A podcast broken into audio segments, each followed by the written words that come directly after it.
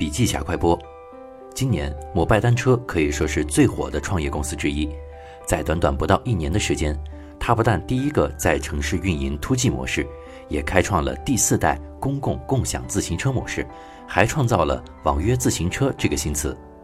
摩拜单车上市后，许多互联网创业公司也加入了智能公共自行车队伍，投资人也对类似项目趋之若鹜。像当年互联网上的百团大战一样，摩拜单车大热，甚至有引发百 bike 大战之势。作为一个创业才一年多的公司，它为什么会引起这种现象级的热潮呢？有人说，它拉开了物联网时代的序幕；有人说，它奏响了软硬件结合时代的序曲；有人说，它开拓了共享经济的新空间；甚至有人说，它是人工智能公司。